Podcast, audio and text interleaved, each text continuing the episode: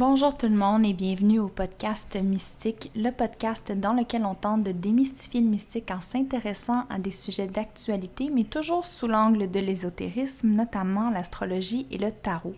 Mon nom c'est Vanessa DL, je suis une sorcière, vulgarisatrice, enseignante et surtout une étudiante des arts mystiques qui demeure à Montréal. Et en toute transparence, ça fait au moins une quinzaine de fois que je reprends l'enregistrement de l'introduction parce que je réalise en fait que l'introduction n'est plus alignée du tout avec ce que je vous offre sur le podcast. Ça fait plusieurs années maintenant que le podcast existe. Euh, de saison en saison, j'ai l'impression que le, le, la cible ou le, le format même des épisodes change. Puis ça, c'est une manière pour moi de créer de manière plus cyclique que linéaire, donc d'être un petit peu plus dans une énergie lunaire qu'une énergie solaire. Euh, c'est-à-dire que je suis plus à l'écoute de mes cycles intérieurs, euh, de, de l'énergie créative qui m'est disponible pour créer aussi, parce que c'est sûr que dans des moments où est-ce que je suis plus dans l'enseignement, puis moins dans la créativité ou dans le besoin ou le, la nécessité, l'obligation de créer davantage, comme avant d'écrire euh, ou de, travailler beaucoup sur l'écriture comme je le fais présentement. J'avais beaucoup plus d'espace pour euh, faire des épisodes qui étaient plus préparés, recherchés, rodés, euh, de faire des entrevues, de planifier ça vraiment longtemps à l'avance et tout ça. Euh, puis c'est une manière pour moi justement d'être moins motivée par la pression de la constance, de toujours faire la même chose, puis d'être vraiment constante dans ce que je fais, puis d'être plus à l'écoute de l'énergie, de l'espace et du temps qui est disponible à l'intérieur de moi. Puis ça fait beaucoup de sens avec un des sujets qu'on va discuter aujourd'hui, qui est la rétrograde de Mercure sous le signe de la balance. Euh, étant donné que je suis ascendant balance, la rétrograde de Mercure va avoir lieu dans la maison 1 qui est la maison de, l'affirmation de soi ou de comment on se présente au monde. Donc, de dire que c'est un, un, bon moment pour revoir l'introduction du podcast ou de revoir euh, mon introduction, point, comment moi je m'introduis au monde, c'est un super bon timing pour ça. Et là, si vous m'écoutez parler puis vous vous dites de quoi qu'elle parle une maison, moi une maison j'en ai une, j'habite dedans. Non, je ne vous parle pas de votre domicile ou de votre lieu de résidence, je vous parle des maisons astrologiques. Et si vous ne savez pas du tout c'est quoi, puis que vous aimeriez en savoir plus, sachez que j'ai un atelier d'introduction à l'astrologie dans lequel je l'explique. Euh, c'est disponible via mon site web au www.vanessadl.com dans la section atelier. Il y a aussi trois autres ateliers qui s'y trouvent, Introduction au tarot, Self-Care et Astrologie lunaire, ainsi que Rituel de tarot. Puis pour que vous sachiez, il y a aussi le niveau 1 de la formation hors du tarot qui est disponible aussi sur mon site web et tout euh, se passe sous la plateforme Teachable, qui est vraiment une plateforme où est-ce qu'on peut y aller à son propre rythme dans euh, le, les mots me manquent aujourd'hui. Euh, on peut aller à son propre rythme dans, le l'apprentissage. Et voilà, on va dire ça comme ça. Donc, on prend notre apprentissage à notre propre rythme parce que c'est une plateforme qui est self-paced, c'est-à-dire que vous écoutez les vidéos qui sont là quand vous avez le temps, vous, les arrêtez euh, quand il y a quelque chose qui se passe dans votre vie, je sais pas, vous devez euh, vider la vaisselle, vous pesez sur pause, vous revenez quand vous avez le temps. Bref, c'est une manière de rendre les formations plus accessibles.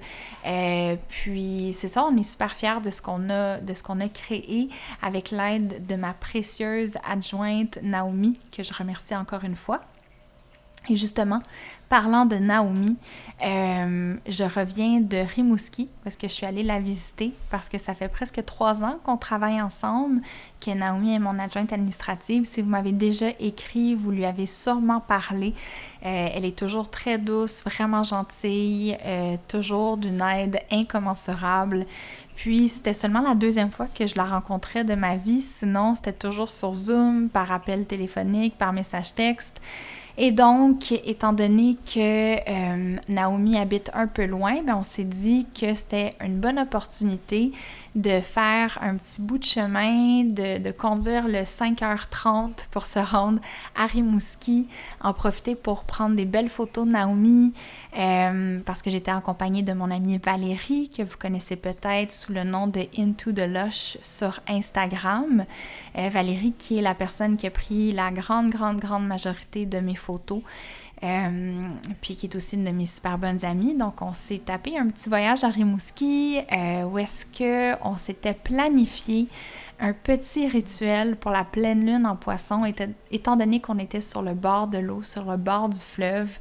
ça faisait longtemps que j'avais pas eu le sentiment comme ça d'être en voyage.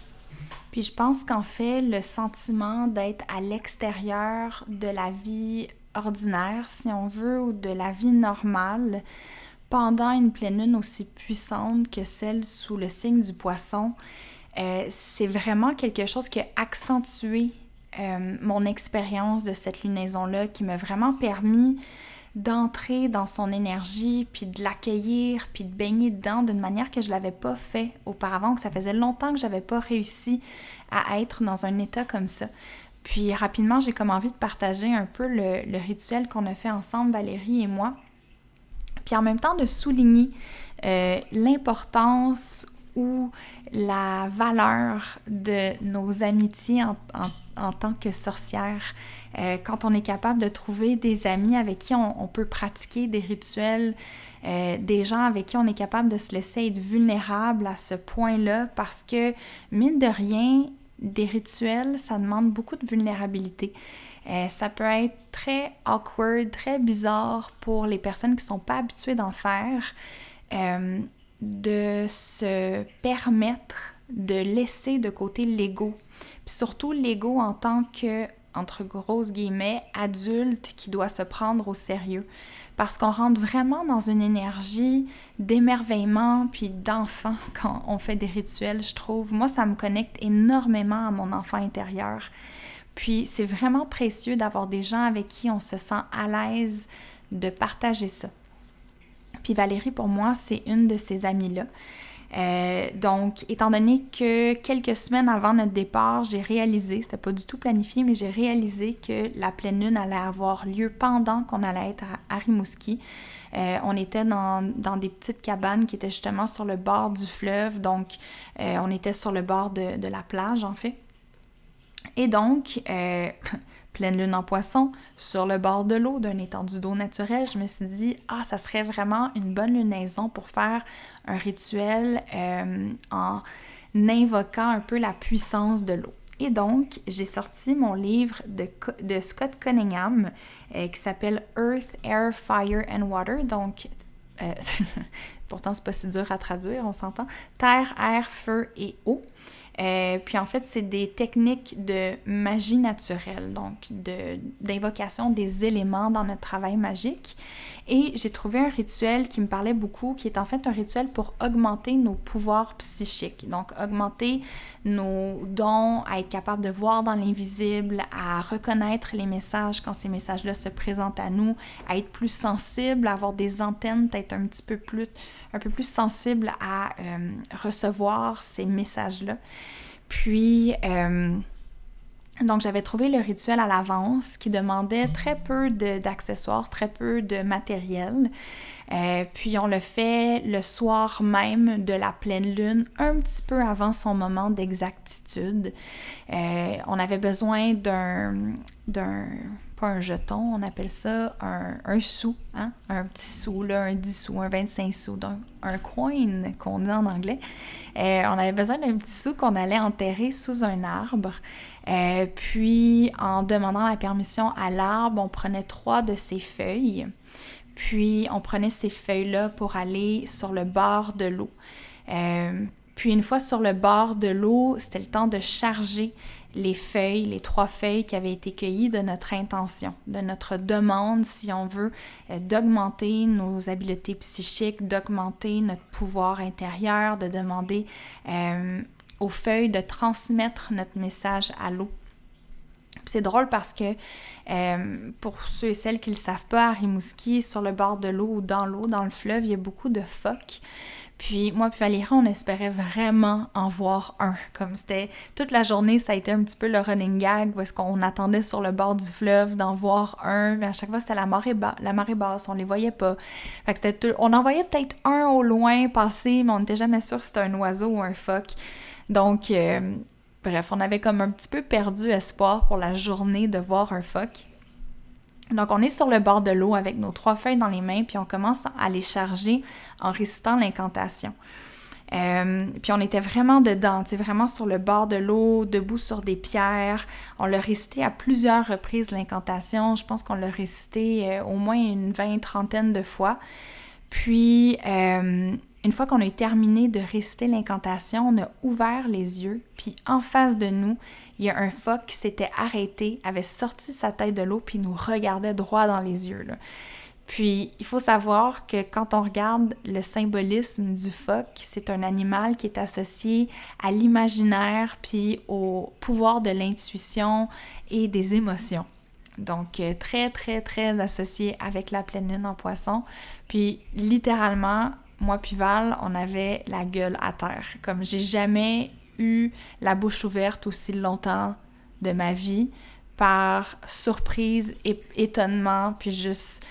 Euh, j'étais en béatitude, j'en revenais pas. Euh, on avait les larmes aux yeux, c'était juste un moment complètement magique.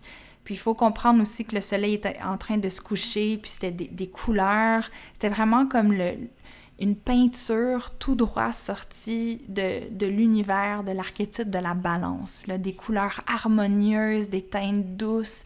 C'était juste complètement féerique comme scène. Puis une fois qu'on a chargé nos feuilles, qu'on a reçu le message qui nous venait du phoque, que nous, on a vraiment senti comme étant euh, une reconnaissance que euh, que l'océan, ben pas l'océan, mais le fleuve, puis que le pouvoir de l'eau, que cette étendue d'eau-là ben, était en train de nous entendre, était de notre côté, puis qu'on était reconnu par le monde naturel en ce moment. On, est, on a déposé les feuilles dans l'eau euh, pour laisser leur pouvoir euh, ou laisser le message qui a été transmis dans les feuilles à être irradié ou de laisser réverber dans l'eau pour que pour que le message soit transmis. Après, on a pris une longue marche sur le bord de l'eau euh, jusqu'à temps qu'on aille voir la pleine lune. On est arrivé au moment d'exactitude de la pleine lune, puis on a été euh, capable de se partager qu'est-ce que ça résonnait pour nous, donc quels étaient nos besoins euh, qui étaient mis en lumière sous cette pleine lune-là. Euh, j'espère que pour vous, ça a été quand même doux. Je sais que ça peut être une pleine lune vraiment intense. Euh, puis je pense que pour moi, elle a été aussi magique parce que j'ai pu être dans un moment qui était complètement à l'extérieur du normal, comme je vous disais. Euh, ça a l'air niaiseux, là, mais j'étais aucunement connectée à ce qui se passait avec les élections au, Canada, euh, ce qui se passait avec Occupation Double, une émission de télé-réalité bien populaire au Québec qui commençait. Fait que tout ce que tout le monde discutait, j'étais comme à l'extérieur de ça. Puis je pense que ce feeling-là d'être un petit peu en retrait, être en isolement, être... Oh, pardon, j'ai accroché mon micro. D'être un peu comme en euh, c'est plus qu'en marge parce que t'es pas juste en marge, t'es dans, es dans ton petit monde imaginaire que t'es en train de te créer, ta petite bulle de protection. Je pense que c'était l'endroit parfait où se trouver pour, euh, pour ce passage-là de la pleine lune en poisson. Donc bref, j'avais envie de vous le partager euh, juste parce qu'on parle souvent de rituels, on parle souvent de magie, mais on en parle avec des thèmes des termes souvent très intellectuels, très... Euh, euh, peut-être que je devrais dire je. J'en parle de manière très justement vulgarisation, partage intellectuel, mais rarement dans l'expérience. Je suis le temps partagée de vous, de vous euh, de, ben, je suis partagée, je suis divisée à l'idée de vous partager mon expérience parce qu'il y a un côté de moi très scorpion qui a envie de garder ça privé, euh, qui se demande qu'est-ce qui est bon à être partagé, qu'est-ce qui devrait rester plus secret, plus sacré. Euh, Sauf que ce qui est partagé dans le podcast, pour moi, il y a quelque chose de très intime à ça parce que j'ai l'impression que c'est vraiment les gens qui euh, ont un sincère intérêt, puis qui ont le cœur en alignement avec ce que je dis, qui prennent le temps de m'écouter. Donc pour moi, c'est un espace qui est très sécuritaire, donc c'est pour ça que j'avais envie de vous le partager ici. Maintenant que tout ça est dit, euh, je vous partage le plan de match pour l'épisode d'aujourd'hui, la météo astrale pour la saison de la balance. Euh, pour la saison de la balance, en fait, ça va être très simple. On va discuter de l'archétype de la balance. Donc, un archétype étant euh, un peu comme un pattern ou un modèle qui est inscrit dans la psyché humaine et ça depuis très très très longtemps. Donc de comprendre un peu ce personnage-là euh, dans la roue du zodiaque qui est le personnage de la balance, de voir c'est quoi ses valeurs. Oui, euh, c'est quoi ses valeurs, c'est quoi ses, traits, comment est-ce qu'on peut l'incarner davantage au courant des prochaines semaines? On va aussi utiliser le tarot pour faire des liens avec, euh, avec l'astrologie, donc de se fier un peu plus sur les archétypes du tarot pour faire des liens avec l'archétype de la balance. Et finalement, euh, ben, on va sortir les dates importantes pour les prochaines semaines. Donc, c'est quoi les transits un peu plus notables? Euh, je ne sais pas si ça se dit en français. Notoire? Bref, les transits importants des prochaines semaines. Euh, puis on va en discuter, leur donner un petit peu d'explications, questions, que vous sachiez dans quoi vous vous embarquez pour les prochaines semaines, comment travailler intelligemment avec ces énergies-là pour pas se sentir à la merci de ce que les astres euh, ont planifié pour nous, mais à la place de sentir qu'on est en train de co-créer avec l'univers.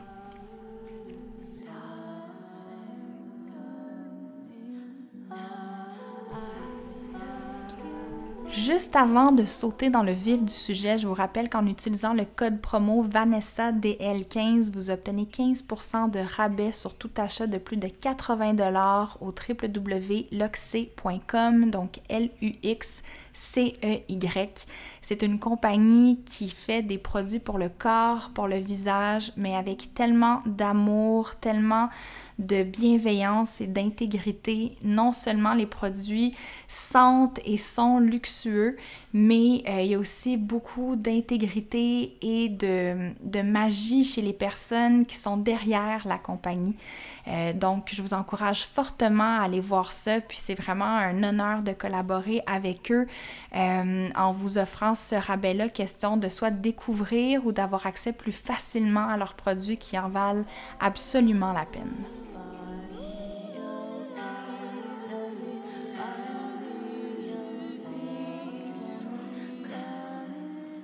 On est officiellement dans la saison de la balance, le septième signe de la roue du zodiaque qui nous place, quand on regarde l'année sous un angle astrologique, exactement à la moitié de l'année. Euh, puis ça représente vraiment bien justement l'essence de la balance qui est représentée par l'objet qui est une balance et donc qui nous parle d'égalité, de symétrie, euh, de justice, de coopération, de diplomatie et donc de trouver justement cette notion-là d'équilibre. Euh, quand on parle du signe de la balance, on va parler du signe opposé au signe du bélier, n'est-ce pas? Donc c'est un axe, bélier-balance, qui est l'axe de moi versus l'autre. Quand on parle du signe du bélier, on parle beaucoup de l'affirmation de soi, de s'assumer. On va parler, euh, ben c'est un signe qui est gouverné par la planète Mars, donc c'est un signe qui peut être très réactif, très spontané, euh, très instinctif aussi très basé sur l'ego. Puis je dis pas ego dans le sens négatif, je l'utilise d'une manière très neutre. Ok, un ego, on en a tous un. Il y a personne qui peut dire avoir transcendé son ego. Et j'irais même jusqu'à dire que je ne pense pas que le but de la vie soit de transcender l'ego, mais que sais-je, n'est-ce pas? Euh, je veux dire, je suis une humaine parmi tant d'autres. Mais de ce que j'ai compris, l'ego, c'est quelque chose à reconnaître, d'être capable de prendre conscience de son ego, question de ne pas être gouverné, euh, surtout gouverné inconsciemment par l'ego, mais de le reconnaître puis apprendre à travailler avec. Donc dans le bélier, on est beaucoup justement dans euh, la création, la reconnaissance de l'ego. Mais avec le signe de la balance, son signe opposé, qui est gouverné non pas par Mars, mais par Vénus, la planète des partenariats, de l'amour, de la beauté, de l'harmonie. Euh, on va parler davantage d'être capable de reconnaître l'autre dans son ego. Donc, c'est pas, selon moi, quelque chose ou c'est pas des concepts qui nécessairement s'opposent à l'apprentissage qu'on a fait lors de la saison du bélier, c'est de se dire, une fois les apprentissages du bélier intégrés, une fois qu'on a reconnu notre ego, qu'on s'assume dans qui on est, qu'on est capable de d'entrer en contact avec nos désirs, notre volonté, le feu intérieur qui nous habite, ben quand c'est intégré, six mois plus tard, quand on arrive dans le mois de la balance, c'est le temps de dire, OK, si j'ai intégré ça, est-ce que je suis capable, entre guillemets, de le tester en étant face à une autre personne qui a, elle aussi, reconnu ses désirs, reconnu son pouvoir, est en contact avec qui elle est. Puis est-ce que si deux personnes en parallèle se rencontrent dans leur version d'elles-mêmes assumée et complète et en quelque sorte euh, euh, ancrées dans leurs désirs, est-ce qu'elles sont capables, ces deux personnes-là, sur un, pied d'égalité, de trouver des compromis, des concessions pour qu'elles se trouvent dans des situations gagnantes-gagnantes, win-win situation. Ou est-ce qu'au lieu qu'il y ait une personne qui domine l'autre et donc qu'il y en ait une qui s'efface au profit de la personne qui gagne, est-ce qu'on peut rester sur le pied d'égalité puis d'essayer de trouver des moyens de coopérer ensemble, de collaborer pour trouver des solutions où est-ce que tout le monde est gagnant, où est-ce qu'on apprend à rencontrer l'autre, à faire preuve de diplomatie, euh, puis de, trouver des manières justes de rencontrer des situations qui euh, pourraient contenir un potentiel de conflit, de, pas de conflit, mais de conflit, n'est-ce pas? Euh, donc, ça demande un grand pas de recul de l'ego, en fait. Où est-ce que, avec le signe de la balance, on est beaucoup moins dans la spontanéité, on est beaucoup moins dans la réactivité, puis on veut essayer d'espacer le temps de d'émotion et de réaction. Parce que ça nous demande de faire preuve d'énormément de self-reflection, de réflexion personnelle, de sentir que oui, l'ego s'active, oui, les désirs sont là, notre volonté, on la reconnaît, on l'entend là, comme on, on, la réprime pas, c'est bien là. Mais au lieu de réagir spontanément sur ce qui est ressenti, on se laisse un petit temps pour euh, un petit temps de reconnaissance pour absorber, pour nommer, puis pour décider de, de la meilleure manière d'exprimer à l'autre notre besoin, puis de miser davantage sur l'échange, euh, de faire confiance que le pont relationnel, que l'échange entre deux personnes va être le territoire sur lequel on va être capable de trouver des solutions, on va être capable de coopérer. Ça demande beaucoup de travail de faire ça parce que ça demande à ce qu'on soit moins attaché à l'idée d'avoir raison ou d'avoir exactement ce qu'on voulait. Ça demande à ce que une des choses que l'on veuille, une des choses que l'on désire, soit la paix et l'harmonie, que ça fasse partie de nos désirs et donc que le désir soit beaucoup moins centré que sur moi, mais sur une, situation ou sur un sentiment qui va être partagé avec l'autre. C'est intéressant de noter aussi que dans toute la roue du zodiaque, la balance, c'est le seul signe qui est représenté par un objet inanimé. Euh, puis c'est super évocateur, selon moi, de comment c'est un archétype qui nous invite à descendre le volume de ce qui nous rend, entre guillemets, vivant. Euh, de nos instincts, de nos désirs, de nos émotions, de nos pensées. On veut vraiment descendre le volume de tout ça pour atteindre un espace de, neutralité, d'impartialité. Euh, puis c'est pas pour rien aussi que la, carte de tarot qui est associée au signe de la balance, c'est la carte de la justice. Puis cette carte-là nous parle beaucoup de l'importance euh, de prendre conscience des conséquences de nos actions, euh, de l'importance de la délibération avant de passer à l'action. Fait que c'est justement, ça revient au moment de pause entre l'émotion ou le ressenti et la réaction. On veut allonger ce moment-là pour se poser la question, OK, mais si je pose cette action-là, ça va être quoi les conséquences? Est-ce que les conséquences en valent la peine? Est-ce que les conséquences sont justes? Euh, puis, comme je disais un peu plus tôt, ça demande vraiment, vraiment beaucoup de sortir de son ego pour faire tout ça, ce qui n'est pas évident, ce qui demande beaucoup de self-awareness, de, de conscience de soi, mais aussi de conscience de l'autre, parce que le signe de la balance, c'est le signe qui est associé au partenariat. Quand on dit partenariat, ça peut être un partenariat d'affaires, euh, quelqu'un avec qui vous, vous, mettez en équipe pour faire un travail, chum blonde, euh, votre thérapeute. Donc, c'est n'importe qui avec qui vous vous joignez dans un but commun. Vous avez un but commun ensemble, vous voulez créer quelque chose, atteindre quelque chose, et donc vous coopérez, vous collaborez pour le faire. Et dans le signe de la balance, il y a cette importance-là où ça met en lumière, je devrais dire, ça met en lumière l'importance d'avoir une autre personne qui agit comme un miroir de soi. Qu'à travers les mots exprimés par une autre personne, on est capable de consolider quelques-unes de nos expériences aussi. c'est un peu le feeling quand on est en thérapie qu'on a vécu des choses au cours de notre vie, on, est habité par des émotions, peut-être de la colère, de la frustration, euh, toutes les émotions possibles, on s'entend. Puis pour la première fois, ton thérapeute te dit, c'est ça que tu es en train de vivre. Voici ce que tu vis, voici comment c'est décrit, puis voici euh, quels sont les symptômes de ça.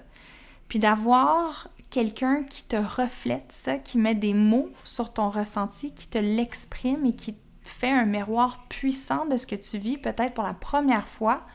Il y a quelque chose d'extrêmement révélateur à ça. Donc, on dit souvent que le signe de la balance, euh, sa stratégie évolutive, c'est le partenariat. C'est à travers l'échange avec autrui, c'est à travers pas juste les conversations, mais l'observation de l'autre, l'échange avec l'autre, euh, de, coopérer avec l'autre, de créer quelque chose dans une relation avec une autre personne que la balance en en apprend beaucoup sur elle-même. Donc, euh, je pourrais en dire encore longtemps sur la balance parce que chaque archétype du zodiaque, euh, on peut en dire très, très, très long. Il y a beaucoup de choses à dire, mais je vous dirais que, comme le dirait Stephen Forrest dans Le ciel intérieur, The Inner Sky, ce qui est important pour les prochaines semaines, c'est d'avoir le mot justice comme pierre angulaire de voir qu'est-ce qui est juste, qu'est-ce qui est injuste, quelle situation autour de vous fait sonner la clochette de l'injustice, puis de vous questionner sur le pourquoi. D'essayer d'allonger le temps avant vos réactions, question justement de ne pas réagir, mais de plutôt vous questionner sur quelle serait la manière la plus juste d'intervenir, la, la, manière la plus diplomate de de participer ou de répondre à ce qui est en train d'arriver. Puis c'est difficile de trouver l'équilibre entre faire ça, donc euh, de trouver des manières diplomates, justes, euh, harmonieuses de répondre à certaines situations, sans toutefois piler sur notre vérité, sans toutefois s'effacer et s'oublier. Tout est une question d'équilibre, n'est-ce pas? C'est la balance en moi qui vous le dit. Euh, et c'est ce que va nous enseigner aussi la saison de la balance. Mais là, je pense que j'ai assez parlé de l'archétype de la balance. C'est maintenant le temps d'aller voir c'est quoi les dates importantes euh, pour les prochaines semaines. Donc, si vous avez papier, crayon, c'est le temps d'aller les chercher. Et on va plonger dans les transits importants euh, de la saison de la balance. Tout d'abord, on a la saison de la balance qui commence quand même en force. Donc, ça débute le 22 septembre. C'est le moment où est-ce que le soleil sort du signe de la Vierge pour entrer dans le signe de la balance. Et le lendemain, la planète qui gouverne le signe de la balance, c'est-à-dire Vénus, fait une opposition avec la planète Uranus, qui est la planète du changement, la planète des révolutions. Puis ce transit-là, ça peut amener beaucoup d'inattendus dans les relations. Euh, ça peut nous amener à un point où est-ce qu'il y a tellement d'inattendus que ça peut même provoquer euh, peut-être certains conflits ou certains euh, désagréments au sein de nos relations. Ça peut être difficile parfois, mais sachez qu'il y a vraiment un potentiel constructif à ce, à ce transit-là. C'est un transit dans lequel on est vraiment invité à s'affirmer davantage, à tester un petit peu les limites de nos relations en nous exprimant avec une, radicalité honnête, j'allais dire, avec une honnêteté radicale. Ça se dit beaucoup mieux. Donc, on teste un petit peu comment nos relations ont toujours été en s'affirmant avec un petit peu plus de vigueur que d'habitude.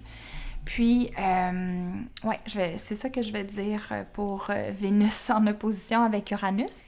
Vénus qui en ce moment se trouve sur le signe du scorpion, donc qui amène une certaine intensité euh, à la saison de la balance, surtout pour le début de la saison de la balance parce que Vénus en scorpion, on n'est pas seulement dans le partenariat, l'échange, on est dans la fusion, on est dans le désir parfois inconscient de, de, se faire posséder ou de posséder l'autre.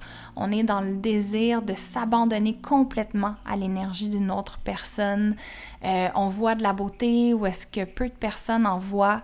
Euh, on est peut-être un petit peu, un peu plus proche à l'intérieur de nous ou plus en proximité énergétiquement parlant, euh, de la fin de certaines choses, de l'appréciation de comment est-ce que l'éphémérité de, la vie, des choses, donne une, valeur euh, vraiment particulière à ce qui vit, à ce qui est. Donc, euh, sinon, je vous dirais que du 21 au 24 euh, septembre, il y a le transit de Mercure qui fait un carré avec Pluton. Et ce transit-là est selon moi très important pour la saison de la Vierge, pas de la Vierge, pardon, de la Balance, parce que euh, ça vient vraiment avoir un impact sur Mercure rétrograde qui débute deux jours plus tard. Fait que je vous fais un petit aperçu là. Le début de la saison de la balance, on a Mercure qui fait un carré avec Pluton. Puis quand Mercure fait un carré avec Pluton, il y a comme un, cette idée-là qui a certaines vérités qui sont inconfortables à dire, mais nécessaires, puis qui peuvent venir créer des situations de tension et de conflit. C'est de communiquer des vérités inconfortables. Des vérités qui peuvent amener des grandes transformations, des grands changements. Donc, on a ce transit-là qui est juste avant le début de la rétrograde. La rétrograde commence et le Mercure recule, parce que c'est ça la rétrograde de Mercure, c'est le moment où que Mercure semble aller à reculons dans le ciel, semble revenir sur ses pas, et en revenant sur ses pas, ben, il va refaire un deuxième carré avec Pluton.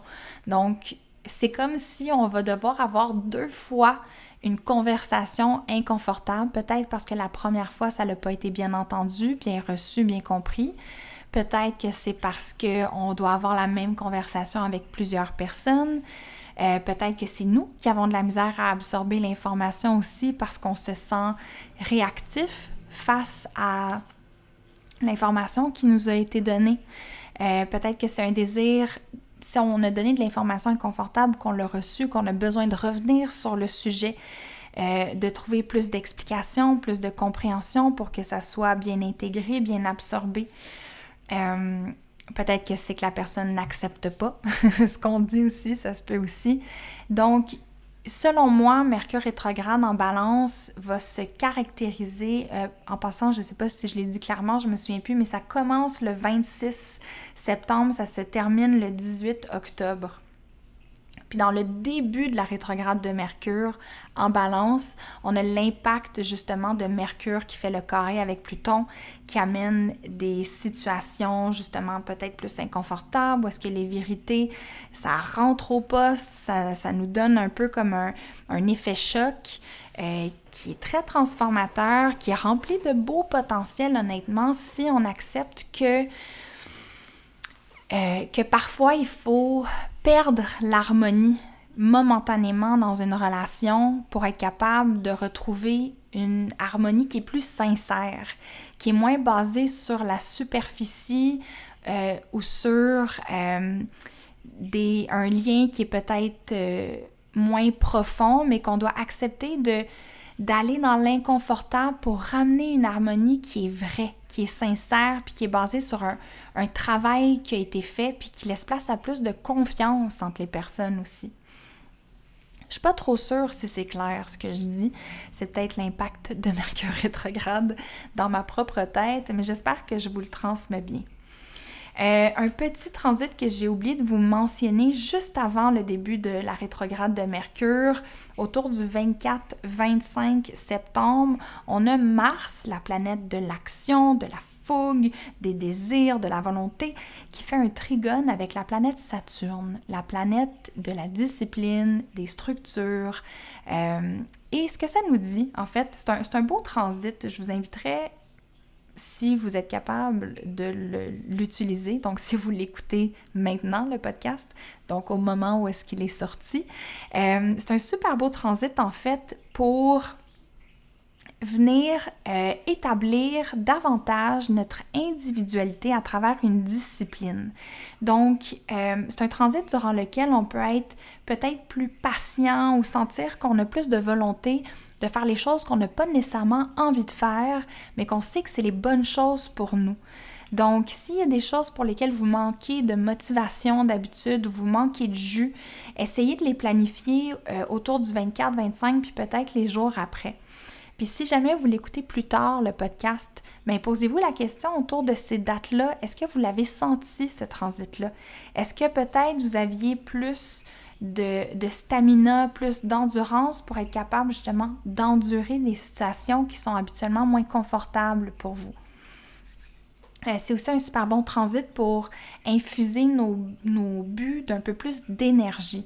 Euh, donc, si vous avez le but, par exemple, de sortir un atelier dans les prochains mois, ben, de mettre un petit peu plus de travail dans les ateliers, de vraiment poser des actions concrètes, c'est un super bon moment pour ça.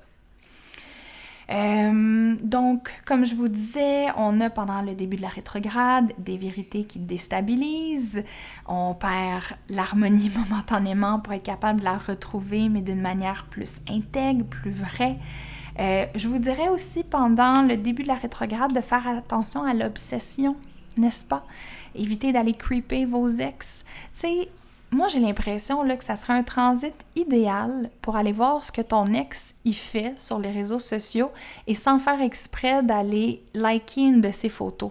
Tu sais, une des premières photos qu'il a postées, là. Tu sais, quand je sais pas, tu scrolls, puis là, tu vas dans le bas, bas, bas des photos d'une personne que tu veux pas qu'il sache que tu es en train de le creeper.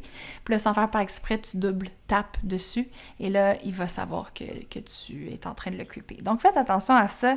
Essayez de ne pas... Euh, répondre à vos tendances obsessives, essayez de vous changer les idées comme le dirait Stephen Forrest, de calmer votre mental en essayant de faire des pratiques euh, vraiment typiques de la balance. Donc, que ça soit euh, de discuter avec quelqu'un, de créer du beau, donc de vous assurer que votre environnement est harmonieux, de faire de l'art, d'aller prendre une marche pour aller voir le coucher du soleil.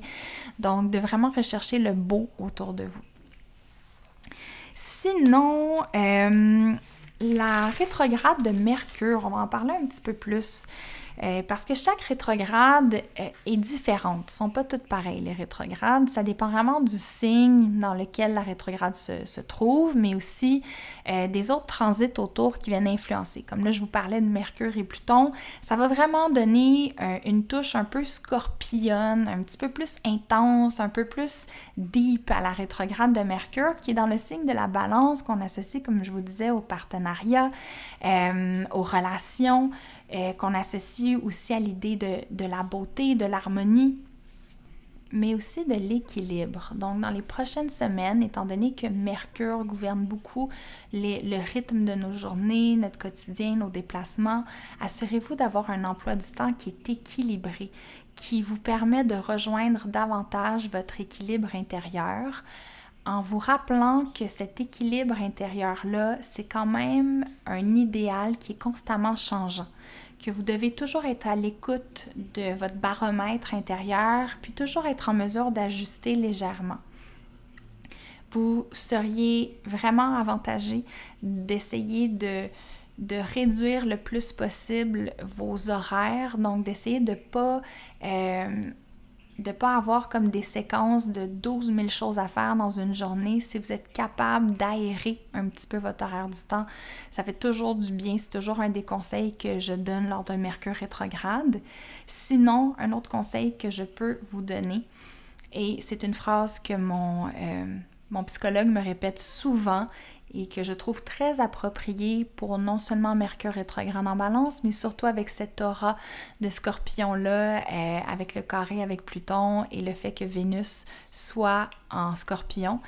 Il me dit souvent que tout ce qui est dit doit être ressenti, mais c'est pas tout ce qui est ressenti qui doit être dit. Donc, c'est d'être capable de délibérer, OK, voici ce que je ressens, est-ce que ça vaut la peine d'être dit ou pas? Est-ce que je respecte mes frontières en le gardant pour moi ou en l'exprimant? Est-ce que c'est juste pour moi de le, de le partager à l'autre personne? Est-ce que c'est pour le bien de moi ou et de l'autre personne? Quelle est l'intention derrière ce partage aussi? Est-ce que c'est pour aller piquer, blesser l'autre ou c'est vraiment parce que je pense que c'est quelque chose qui doit être dit pour euh, améliorer la relation, forger un lien de confiance plus solide, euh, passer à une autre étape de la relation, bouger dans la même direction. Bref, vous voyez ce que je veux dire. Puis c'est aussi de s'assurer que chaque parole que l'on dit, ça résonne vraiment à l'intérieur de nous. Qu'on rentre pas un peu dans le piège de la balance, de dire quelque chose juste pour faire régner l'harmonie quand ça résonne pas profondément à l'intérieur de nous. Quand on dit quelque chose pour jouer à la fausse gentille, tu sais, qu'on on flatte dans le bon sens du poil, euh, c'est beau, c'est gentil, mais il n'y a pas de résonance, ça manque de cohérence à l'intérieur de nous. Donc, je vais répéter la phrase juste pour que ça soit bien intégré à l'intérieur de tous et chacun, moi inclus. Tout ce qui est dit doit être ressenti, mais c'est pas tout ce qui est ressenti qui doit être dit pendant la rétrograde de Mercure, on a un autre transit intéressant qui débute le 30 septembre, qui est en fait la rencontre du Soleil et de Mars dans le ciel. Puis quelques jours plus tard, en fait le le 9, donc quand même un petit bout après. Quelques semaines plus tard, on a non seulement le Soleil et Mars qui sont ensemble dans le ciel, mais on rajoute à ça Mercure. Fait pour moi, le 9 octobre, c'est quand même une date à vraiment euh, surligner dans son agenda.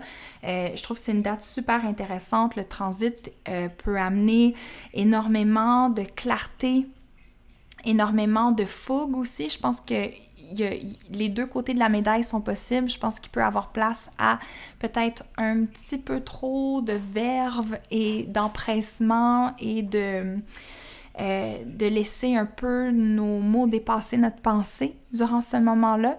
Mais en même temps, je pense que si c'est bien canalisé, comme je disais, il y a une belle opportunité de gagner beaucoup de clarté. Puis euh, de, de canaliser cette clarté-là à travers des actions qui vont nous faire avancer dans la bonne direction ou j'ai envie de dire qu'ils vont nous faire reculer dans la bonne direction. Étant donné que Mercure rétrograde, je le vois comme un slingshot. Là. On prend le, le, slingshot, on tire un petit peu la corde vers l'arrière avant de, de, le laisser aller pour que ça soit projeté vers l'avant. Donc, il y a comme un réajustement basé sur beaucoup de clarté qui va nous amener à faire quelques pas de recul vraiment bien décidés, vraiment bien gagés pour être capable de se relancer dans le futur avec, euh, avec, euh, avec, euh, avec une belle direction. Bref. mais on a le Soleil et Mars qui se rencontrent, donc la conjonction Soleil-Mars, transit super cool aussi, où est-ce que ce transit-là nous parle beaucoup d'individualité, chose qui, qui est intéressant dans le contexte de Mercure rétrograde en balance, justement, où est-ce qu'on reflète beaucoup, puis on repense beaucoup à notre, euh, à notre positionnement par rapport à l'autre. Fait que j'ai l'impression que le Soleil et Mars qui se rencontrent vont nous permettre, en fait, d'être un petit peu plus dans notre énergie, de mettre de la lumière sur nos désirs, euh, notre volonté, notre instinct, puis où est-ce que nous, on se situe énergétiquement parlant pour être capable d'être dans notre énergie et mieux revoir comment se positionner face à l'énergie de l'autre, de l'autre personne. Bon, il y a un petit peu de coq à l'âne ici, mais c'est pas plus grave que ça. Je me suis laissée emporter par la passion et la verve que vont amener le Soleil, Mars et Mercure qui se rencontrent dans le ciel, mais on va faire un petit peu de pas en arrière puis revenir au transit qui va avoir lieu le 3 octobre qui est en fait un trigone entre Mercure et Jupiter. Donc, entre Mercure qui est rétrograde, qui parle de communication, mais aussi euh, de notre compréhension, de nos observations du monde, euh, puis Jupiter qui est la planète de l'optimisme, de l'abondance, puis la planète qui nous parle aussi des systèmes qui nous aident à faire fonctionner euh, notre monde intérieur, puis la société aussi. Donc, quand on parle de Jupiter qui fait un trigone avec Mercure, on va parler en fait d'une capacité à être moins focusé sur les détails, ce qui va faire du bien après un mois passé dans la saison de la Vierge. On est moins dans l'attention aux détails ou dans comment notre focus sur les détails peut nous limiter. Puis on regarde un petit peu plus la vision d'ensemble, ce qui nous aide à planifier beaucoup mieux pour le futur, à faire des plans, euh, à créer des systèmes d'organisation qui nous permet de faciliter nos efforts intellectuels et mentaux. Puis quand je dis ça, souvenez-vous que Mercure rétrograde. Ça se peut que vous ayez à revoir certains systèmes, à repenser certains de vos plans pour le futur. Question de les rendre plus appropriés à ce qui a changé dans les dernières semaines, dans les derniers mois. Ça se pourrait que cette journée-là, il y ait aussi une abondance d'informations qui viennent à vous.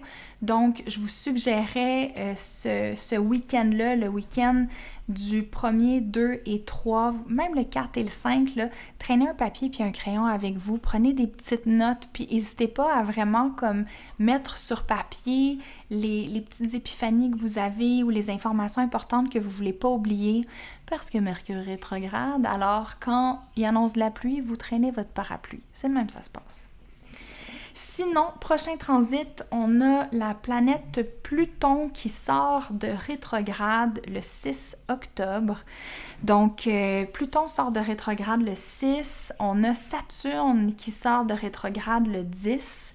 Et le 18, on a Jupiter qui sort de rétrograde en même temps que euh, Mercure. Mon Dieu, j'avais même pas remarqué.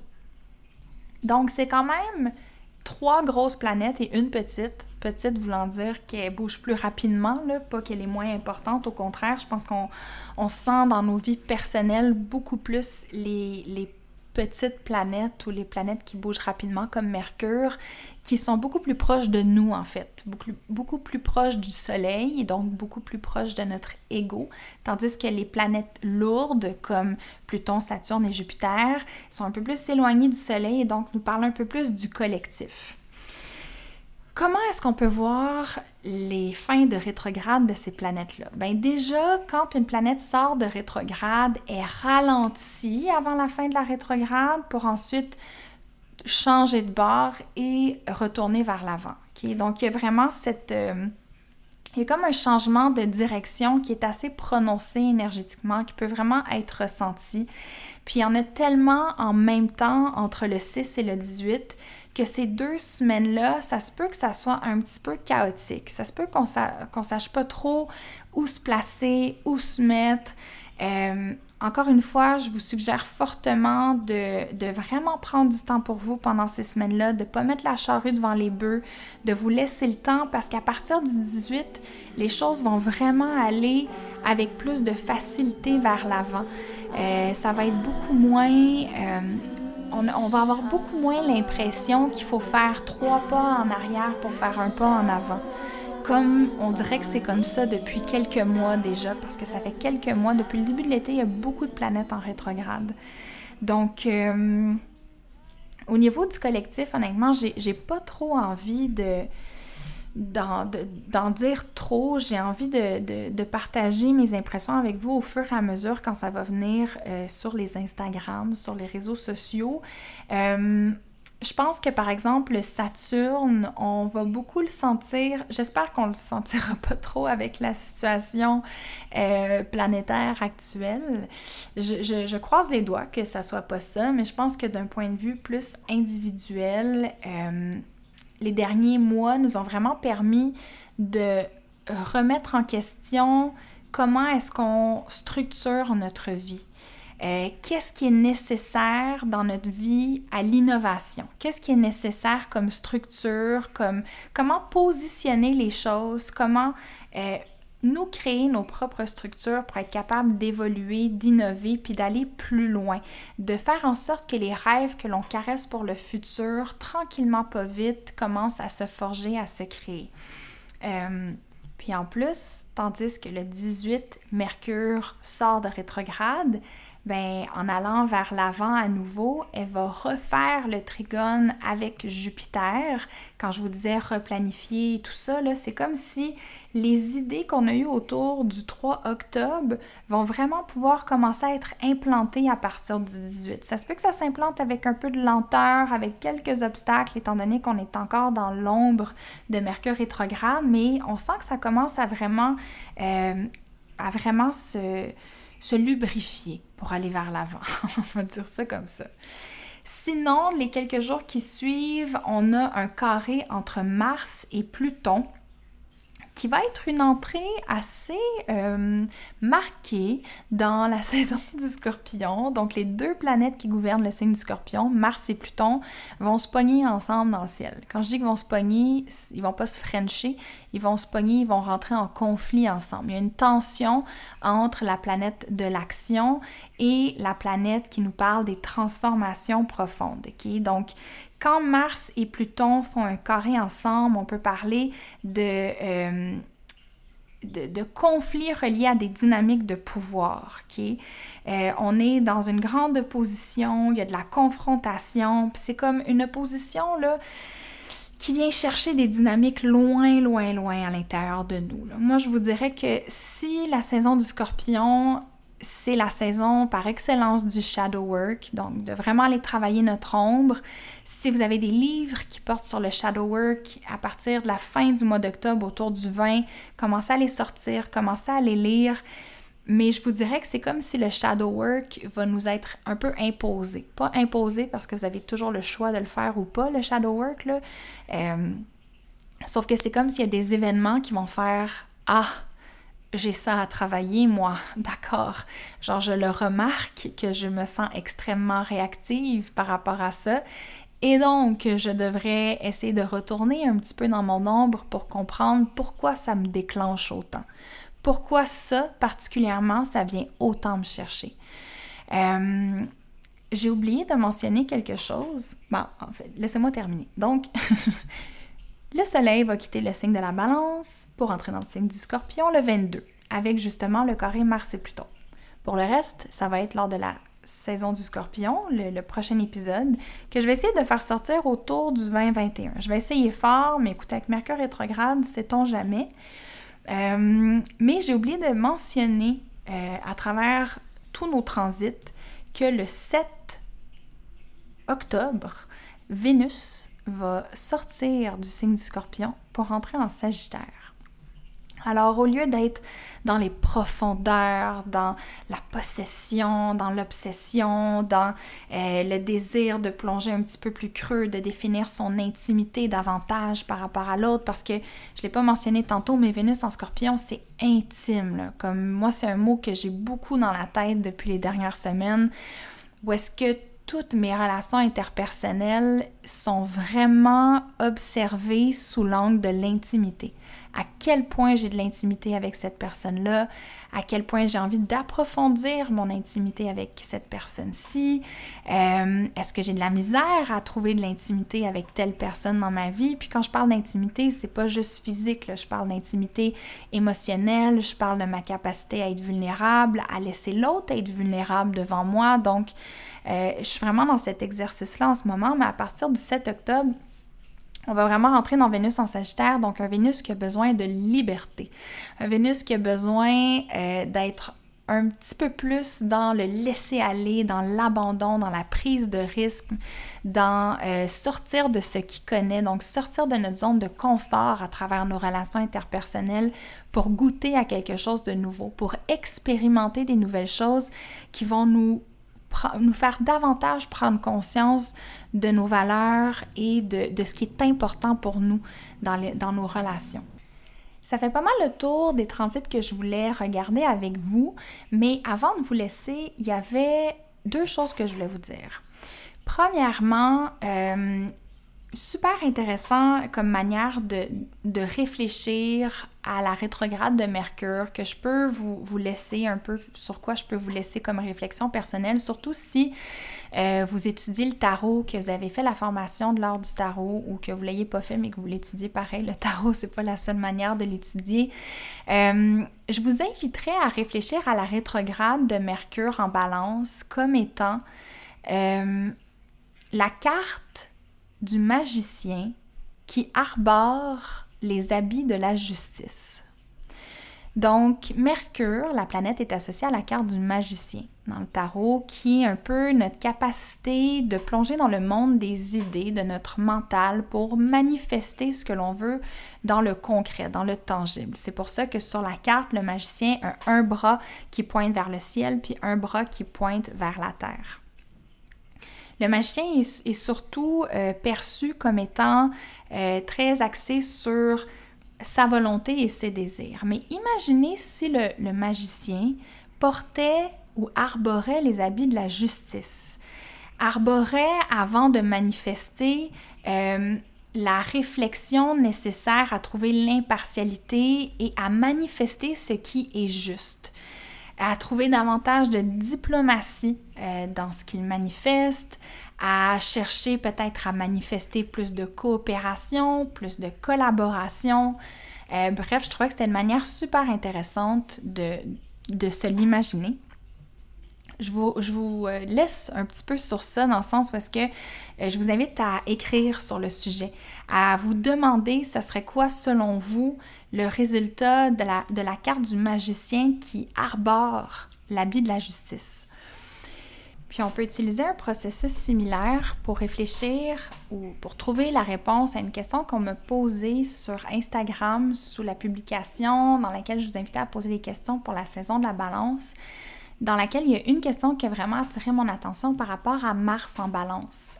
Parce que euh, durant toute la saison de la balance, Mars, la planète qui est associé à l'affirmation de soi, à nos pulsions intérieures, à l'action, à comment on se mobilise, va être sous le signe de la balance, qui est pas son signe préféré, on va se le dire. Puis, les apprentissages de Mars en balance peuvent être incroyables. C'est pas si on a Mars en balance dans notre carte du ciel, c'est pas mauvais du tout.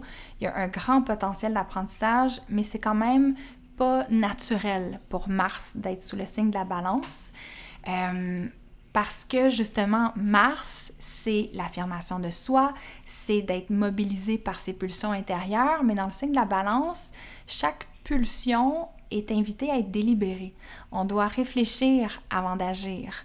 On doit peser les pour et les contre avant de, de se mobiliser. Question d'être bien conscient des conséquences possibles de nos mots, de nos actions, principalement de nos actions, étant donné qu'on parle de Mars.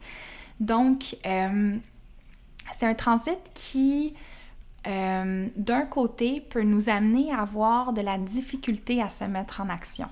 Ou est-ce que justement on est un petit peu trop dans la délibération, mais pas assez dans l'action, ou on peut avoir tendance à agir, mais pour le bien des autres plus que pour notre bien à nous, au point de parfois s'oublier, euh, ou même je vous dirais que ça serait un placement peut-être euh, possible pour certaines personnes qui ont des tendances codépendantes. Et là, c'est très, très, très généralisé, là, mais c'est l'idée d'agir pour soi et une autre personne, de penser euh, à la relation plutôt qu'à nous. C'est d'oublier de forger un petit peu notre ego, notre identité ou d'être connecté à ça dans notre prise de décision et dans nos actions, puis d'avoir tendance à, centraliser davantage le partenariat comme étant le partenariat et le nouvel ego, un peu si on veut.